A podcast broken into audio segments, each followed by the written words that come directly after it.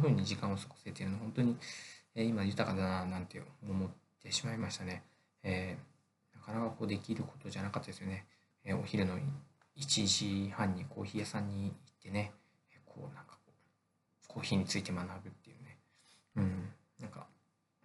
育児の自分の方、ね、育てる自分の方につながってるし、うん、これがまた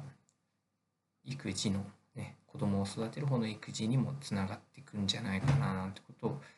思います。で今日は、うんと、味について、えー、いきたいなと思ってるんですけど、まあ、なんか味って味だけではないんだなって思ったんですよね。これ初めて感じたんですけどでもなんかよくよく考えてみるとなんかその野菜とかも生産者の顔が見えるとなんかより美味しく感じるとかあ確かに聞いたことがあるななんてことを思ったんですけどで今回えコーヒー飲ませてもらってなんかねお話聞いた後に飲んだのかその味の先にあるような、まあ、美味しいんだけど味からその景色っていうかが見えるような気持ちがしたんですよね。でコーヒーのあコーヒー 甲府の 甲府のえコーヒー屋さんで飲んでるのでそこまでのなんかこう道筋とかそこの写真集とかも見たせいなのかそこまでのなんか人の顔っていうかがちょっと浮かぶような気がしてあなんかこんなに深い味に感じたのは初めてだなぁなんて思ったんですよね。で正直コーヒー屋さんのコーヒーってちょっと高いってイメージあったんですけどなんかそんなに高くないっていうかむしろ安いくらいなのかもしれないって思うようにもなってそのルーツを知れば知るほどコーヒーへのなんか思いとか味をねかみしめられるようになってきたななんて思いました。なんか今熱冷めやらぬ時にこれを録音してるので また忘れちゃうかもしれないんですけど。で話聞いてて、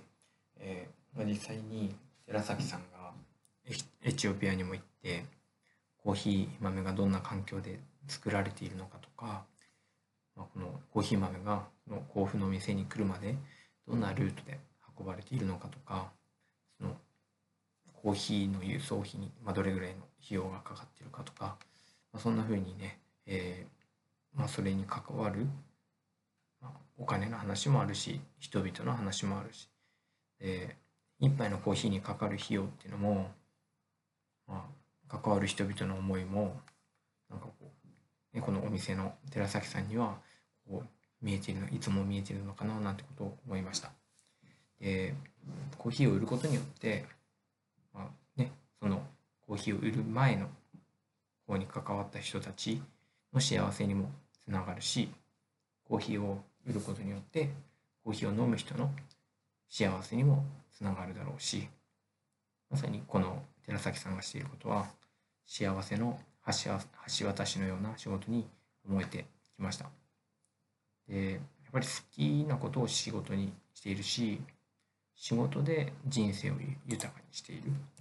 そういう印象をですね。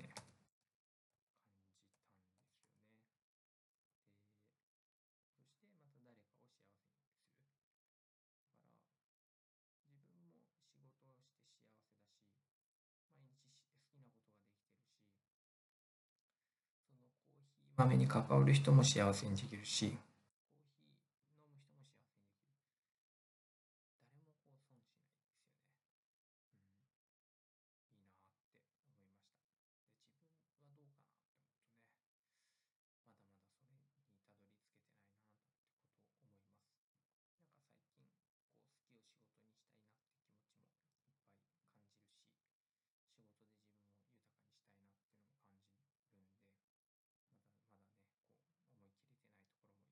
ですけどまたなんか大事なことを教わったななんてことを思います。えー、本当に味の先にある幸せっていうかねいやなんかこう試飲させてもらったんですよね。えー、まあ、コーヒーの入れ方のなんかこ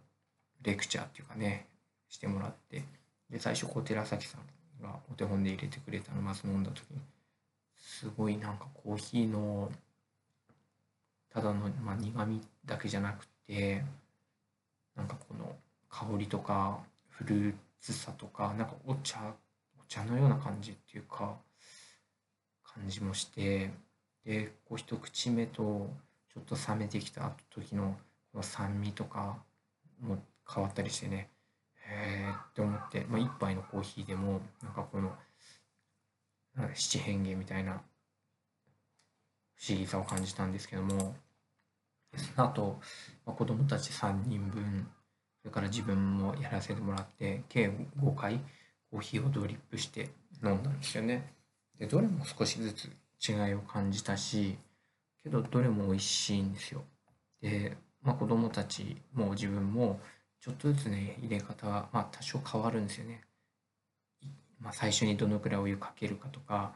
えー、っとどのくらい抽出してるか？抽出するのに何分かけるかとかそういうとこでも変わってくるんですよね。みんな同じ分量で同じお湯で同じ時間で入れるようにやってるんだけどこれも難しくってどうしてもなんかたくさんお湯入れちゃったりとか、えー、待つ時間変わっちゃったりとかするんだけど、ね、でも同じようにやってるのに味変わってくるっていうね温度によっても変わるのかもしれないしカップによっても味変わるかもしれないし本当に面白さ面白いし不思議さを感じた、えー、コーヒー体験でした。で、コーヒーのね、えー、最初のねルーツの話もそうだけども味もそうだしこう奥深さを感じることができましたなんか僕旅好きなんですけどなんかこう旅してるような感覚になれたんですよねなんかそれのいろんな景色とか味とかね想像してすごくワクワクしたななんてことを思います、えー、ワクワクするっていいですよね。そしてなんかこのお店のね2階に上がって、えー、コーヒーとマフィンをいただきながら。今ここで過ごしている時間もめちゃめちゃ豊かだななんてことを感じたところです、えー、前回の放送でもね、えー、寺崎さんが、えー、コーヒーを通して豊かな時間体験を、えー、経験したからこそコーヒーを仕事にしたいっていうふうにおっしゃってたってことも言いましたけど、うん、やっぱり豊かな時間を過ごすってことが、えー、人生の、うんまあ、最大の目標なのかなってことを改めて思ったところです。えー、なかなかね商店街行くことはないんですけどこの寺崎さんに会いにまた行きたいななんて思います。そしてこの寺崎さんの話をですね、えー、Facebook でしたところ、えー、ある方が、え行きつけたということも分かってまたこの寺崎さんを